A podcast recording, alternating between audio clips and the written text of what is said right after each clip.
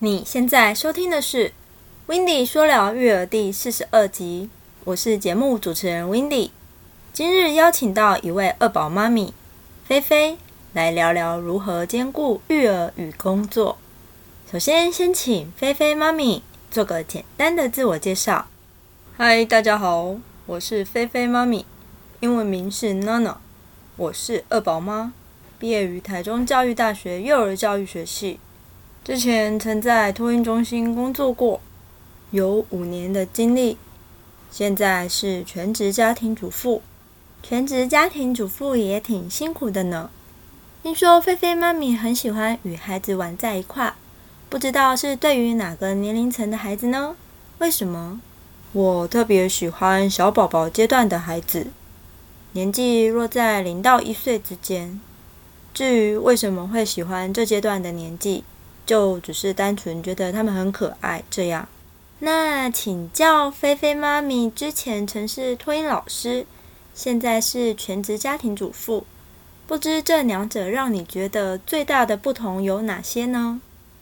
我个人认为这两者最大的不同有三点：第一，前者收入，后者没有收入；第二，前者要带五个孩子。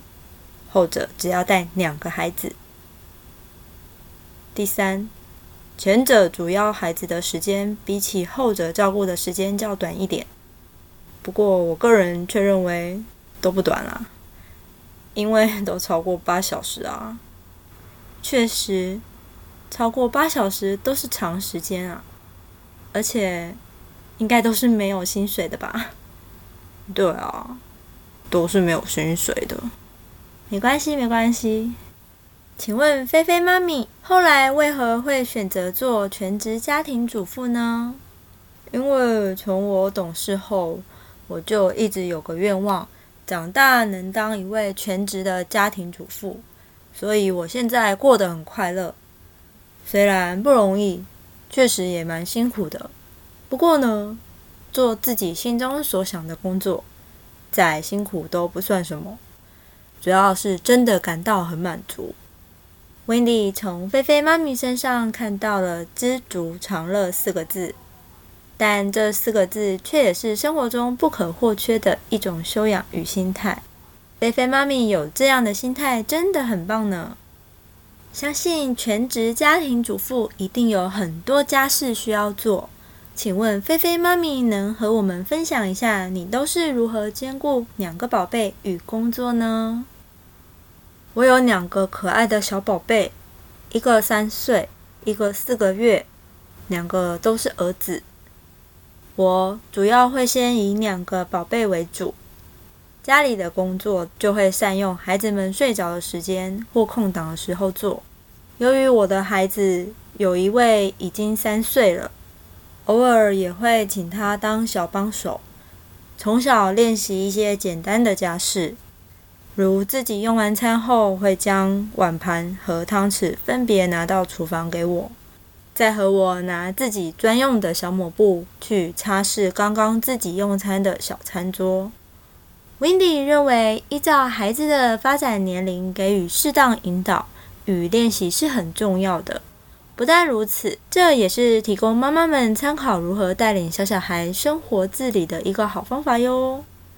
能培养孩子有这样的好习惯，每日练习一定熟能生巧，相信也会是妈妈的好帮手。这样一来，也能提升孩子生活自理方面的能力。另外，另外，Wendy 在此也给许多家长一个观念：从小培养孩子学做家事，自然而然也就习惯了。但是呢，千万不要想着等孩子大了再教哦。到时候肯定是叫不动了。对了，我再分享一下，由于我另外一个小宝贝才四个月，有时会利用空的奶粉罐或纸箱或一些生活用品来动动手 DIY 一下。防疫期间真的很好用，不但能省钱，还能与大儿子一起动动脑、动动手，做玩具给弟弟玩。一来还可以让哥哥不无聊有事做，可说是一举多得啊！哇，这听起来真的很棒呢！现在防疫期间，很多妈妈都在家里带孩子居多，这方法真的可以试试看哦。谢谢菲菲妈咪的分享。那现在属于防疫期间，不知道菲菲妈咪有什么话想告诉有孩子的爸妈呢？对于防疫在家的情况，我想告诉各位家中有孩子的爸妈们。请好好珍惜防疫期间能与孩子相处的日子，即使每日都需要变出一些不同花样及玩法来陪孩子，这都会是与孩子间最好的互动哟，要好好把握。